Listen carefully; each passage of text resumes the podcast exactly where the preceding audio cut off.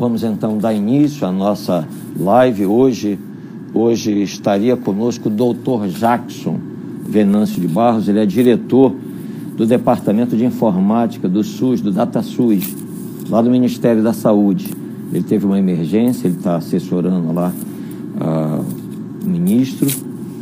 Também ele é graduado em Engenharia Elétrica, mestre em Ciências Médicas, doutor em Informática Médica pela USP foi professor universitário do curso do Sistema de Informa Informação da Universidade Estácio de Sá, membro efetivo da Câmara Técnica de Informática de Saúde do Conselho Federal de Medicina, servidor efetivo da USP, da Faculdade de Medicina e também do Hospital das Clínicas da USP.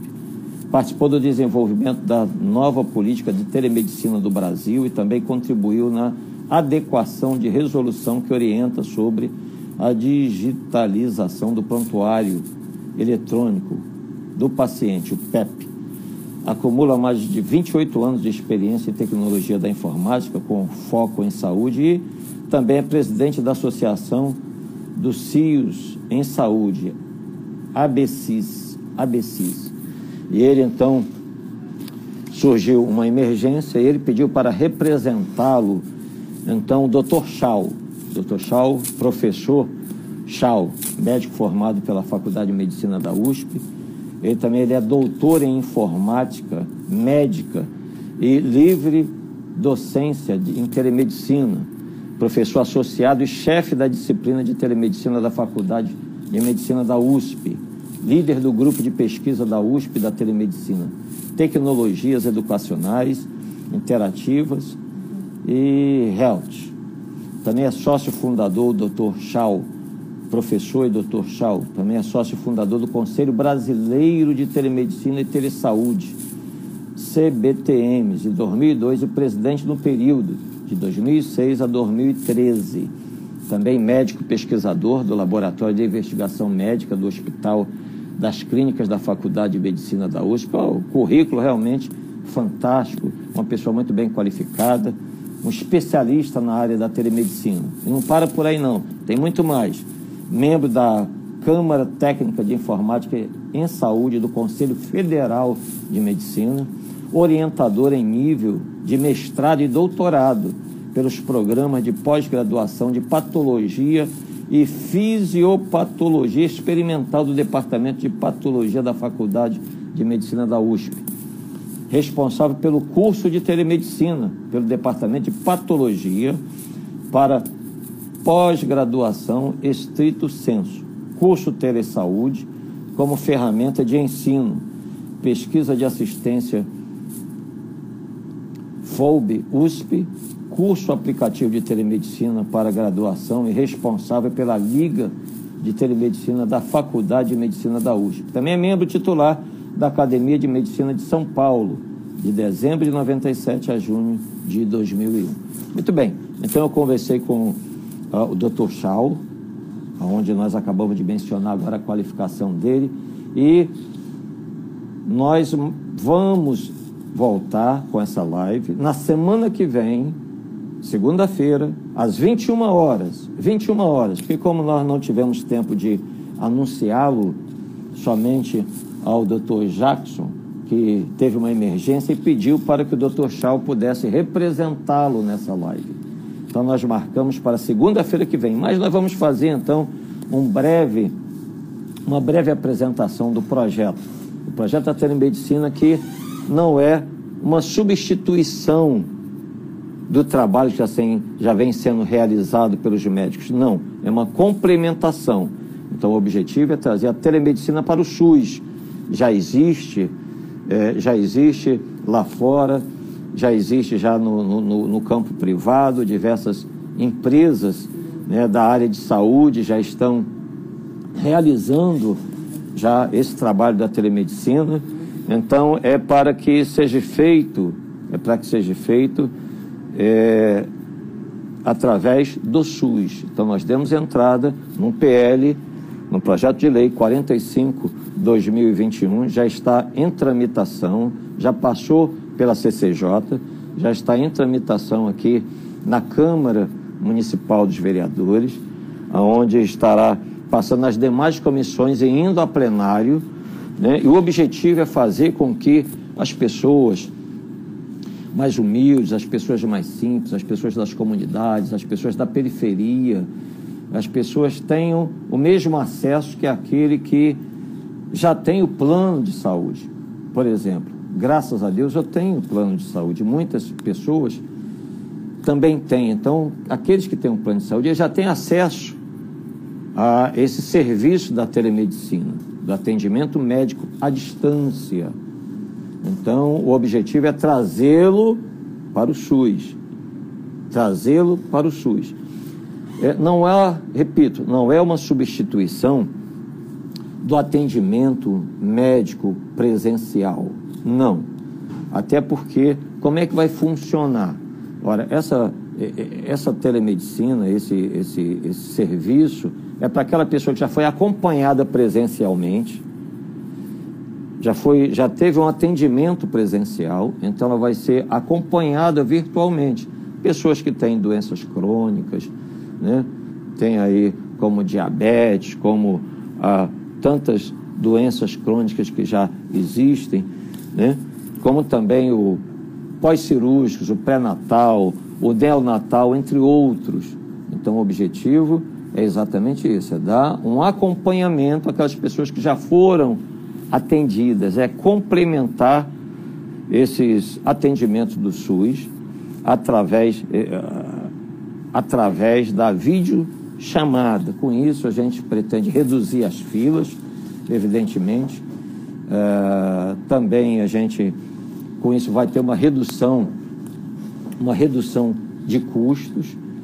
É claro que o atendimento ele funciona como já é presencial. Quando você vai a um hospital, ali primeiro você é, preenche né, as informações, o que, que você está sentindo, quais os tipos de problema de doenças que você já teve, é, qual medicamento que você toma, enfim, você já faz aquela já preenche já aquela fichinha virtualmente e então é transferido é transferido para o médico, né? Inclusive, já tem até algumas perguntas aqui. Eu vou aproveitar. Alguém é, enviou uma pergunta assim, mas. É,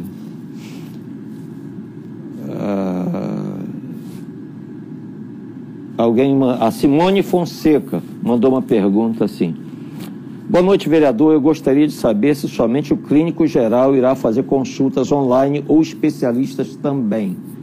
Ora, é claro que havendo a necessidade do especialista, evidentemente o clínico geral vai transferir para o especialista.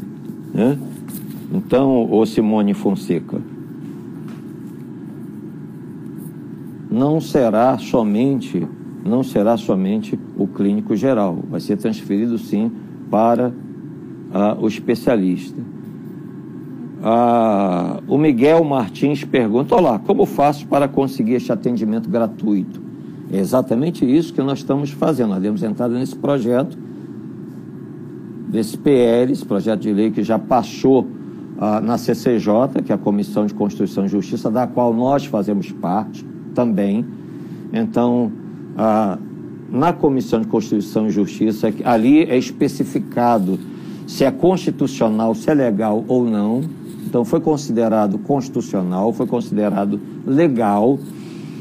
E a partir daí, então, a, a, quando passa na, na, na, Comissão de Constituição e Justiça, então vai para outras comissões, ser debatido, ser conversado, vai para plenário, né? Então é exatamente isso. Então ele pergunta assim, como faço para conseguir este atendimento gratuito? Olha, eu creio, nós temos a certeza de que esse projeto de lei ele vai se materializar, ele vai se concretizar, trazendo então benefício para a cidade de São Paulo, trazendo benefício para as comunidades, trazendo benefício para a periferia. A Ana Cláudia Salles, ela fez a seguinte pergunta. Ela fez a seguinte pergunta: Vai ter telemedicina aqui onde eu moro? Sou da cidade de Tiradentes, Zona Leste de São Paulo, capital. Obrigada. Claro, o Ana Cláudia, desde que aprovado esse projeto, sancionado, evidentemente que sim, não somente na cidade de Tiradentes, mas em toda a periferia e comunidade, porque vai estar dando acesso para essas, para essas pessoas, pessoas da comunidade, pessoas da periferia, vão ter uh, esse, esse acesso. Uh, outra pergunta aqui da Gilda Pacheco, diz assim, tudo bom, vereador, a partir de quando esta lei entra em vigor? Então já respondi já, ô Gilda, quando? Vai tramitar em, em diversas comissões, vai a plenário e cremos na aprovação desse projeto. Temos a certeza disso. A Patrícia Oliveira pergunta: Boa noite, vereador. O que falta para se tornar ativa no SUS? É a mesma, a mesma resposta. Uh, Irene de Mello, olá, vereador, parabéns pelo projeto. Sou aposentada e para mim é muito difícil ir sempre ao hospital. Será que vou poder agendar as consultas por telefone? Sim, claro, vai poder, vai poder sim. Inclusive, é, também nesse momento que estamos vivendo, esse momento de distanciamento social, é muito importante esse projeto para atender a população. A gente observa que em tempos anteriores já era difícil a pessoa fazer uma consulta, é, já era difícil ela ser atendida, né? e agora então, com a questão ah, da pandemia, mais difícil ainda está, porque a pessoa fica receiosa de ir até o hospital, de ir até o local, a, a, a, próprio hospital já diz que dependendo da situação para a pessoa aguardar, esperar, uh, por causa da, da, da, pandemia, da fase que nós nos encontramos, para ir depois. E assim, então, seria uma maneira de agilizar esse atendimento. A Simone Fonseca pergunta: é, Boa noite, vereador. Eu gostaria de saber se somente o clínico geral. Isso aqui eu já respondi, não os especialistas também. Então, é, você vai inclusive poder. O Breno Daniel pergunta, vereador, os exames vão chegar por e-mail ou por WhatsApp? Por e-mail ou por WhatsApp? Pode chegar pela rede a qual você ali definir. Pode ser pelo WhatsApp, uma vez que você vai estar falando por WhatsApp. Algumas pessoas perguntam, mas como é que vai ser é, esse atendimento? Ora, nós temos então, nós temos aqueles atendentes que vão uh, em casa, temos os, os telecentros, temos o espaço também de informática escolar, temos os agentes de saúde da família, temos associações do terceiro setor, que pode também disponibilizar equipamentos de informática e internet, tem os aplicativos, né? tem e como é que já, já, já existe, já o prontuário virtual já está sendo feito nas UBS, o prontuário virtual mas a pessoa também pode ter ah, no seu próprio aparelho, no seu próprio equipamento, ela já pode ter ali o prontuário dela. E dizem, peraí, mas é a questão de equipamentos. Nós temos aqui uma, nós temos uma pesquisa, pesquisa inclusive feita pelo IBGE, que pesquisa da Fundação SEAD, São Paulo, em 2019. No estado de São Paulo, 77% da população com idade de 10 anos ou mais era usuário da internet, correspondendo a cerca de 30,5 milhões de pessoas. Uh, nos estratos de baixa vulnerabilidade, o percentual de usuários alcançou 78%, quase 20 milhões. Enquanto a, naqueles de alta vulnerabilidade, tal proporção diminui para 75%, o que equivale a pouco mais de 10 milhões de usuários. Em um universo de 12,3 milhões de habitantes no município, em um universo de 12,3 milhões de habitantes no município, estou falando de São Paulo, tem mais de 20 milhões de smartphones, segundo o estudo da Fundação Getúlio Vargas. Foi um estudo que foi feito, é algo comprovado que aponta que o Brasil possui cinco computadores no Brasil, possui cinco computadores desktop, notebook, tablet para cada seis habitantes. É muito comum as pessoas buscarem na internet informações sobre doenças, sintomas e etc. Então são dados, são dados estatísticos, está aqui, né? aqui está a fonte. Então nós vamos estar ah, falando muito mais ah, a esse respeito na semana que vem, uma vez que estaremos com o especialista aqui, o doutor Shao Lung Wen, que é aí especialista, um mestre da telemedicina, dá inclusive é o professor da USP. É muito importante então que a senhora, o senhor, você participe na semana que vem. Já pode inclusive já ir enviando também, já pode inclusive ir enviando também ah, perguntas que você tenha, tá certo? Pode inclusive enviar pergunta agora. Tem pergunta, você pode inclusive enviar perguntas agora. Mas na semana que vem, na segunda-feira, dia 19, segunda-feira que vem, 19, não é isso? Às 21 horas. Então, nós aguardamos por você. Pode preparar, você já pode enviar perguntas antecipadas né, através do nosso site www.sansãopereira.com.br. Tem também aqui uh, podcast também a partir de amanhã, né? Também pode enviar sua pergunta no podcast a partir de amanhã. Uh, pode enviar também pelo WhatsApp, pelo número uh, 11 3396 3963. WhatsApp 11 33 3396 3963. Você pode enviar perguntas também. Né? Então, está aí o Márcio Ferreira. Boa noite aí, Márcio Ferreira, que entrou, Cícero. Paulo Henrique, obrigado. Bruninho, 819. Estamos junto, Bruninho. Márcio Ferreira. A Ana Maria Fabião. Boa noite, Ana Maria. Moêmia Nascimento. Maria Melo. Leandro Pereira. Então tá aí. Se você quer fazer alguma pergunta, agora você já pode enviar. Né? Já respondemos algumas, algumas perguntas. Já respondemos algumas perguntas. Se você tem. Ah, tem aqui, né? Ah, Adriano Santana, os médicos passarão por algum treinamento? Ah, sem dúvida, claro. Os, porque o médico ele já tem, o médico ele já trabalha já virtualmente, né? E o que ele precisa é da experiência médica que ele tem. Mas sem dúvida terão sim ah, o treinamento tecnológico, né? Tecnológico. Então os os agentes de saúde da família entrarão em contato direto né, com, com o médico, como assim também a pessoa que tem alguém na sua casa. Hoje em dia as pessoas são muito internetizadas, né?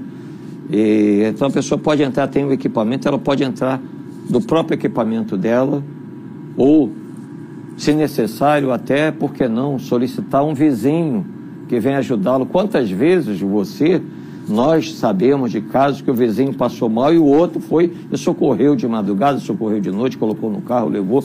Quanto mais no que diz respeito à questão de, uh, um, de um equipamento. Tá certo? Bem, então nós vamos, nós vamos, como foi apenas para fazer uma, uma introdução né, do projeto, então na semana que vem, sim, Vamos estar com um especialista aqui, o professor e doutor Scholl, professor da USP, né, da área de telemedicina.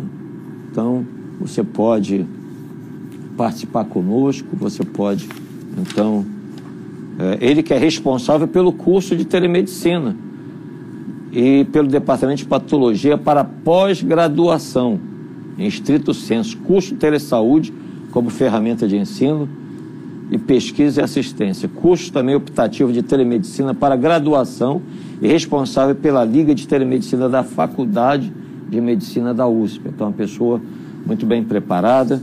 Então, na segunda-feira que vem, às 21 horas, nós então estaremos ah, de volta, então, nessa, nessa live.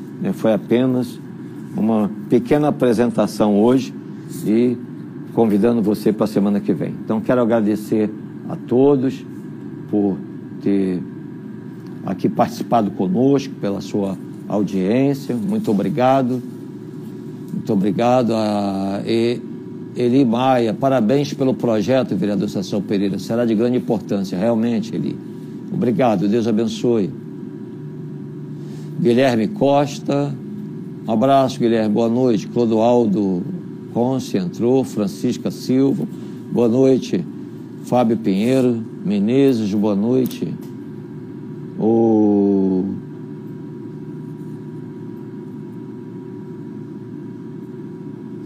A Elaine Correia Silva diz assim: Vereador, sou hipertensa e tive consulta há mais de um ano. Seria muito bom ter consultas por vídeo. Exatamente.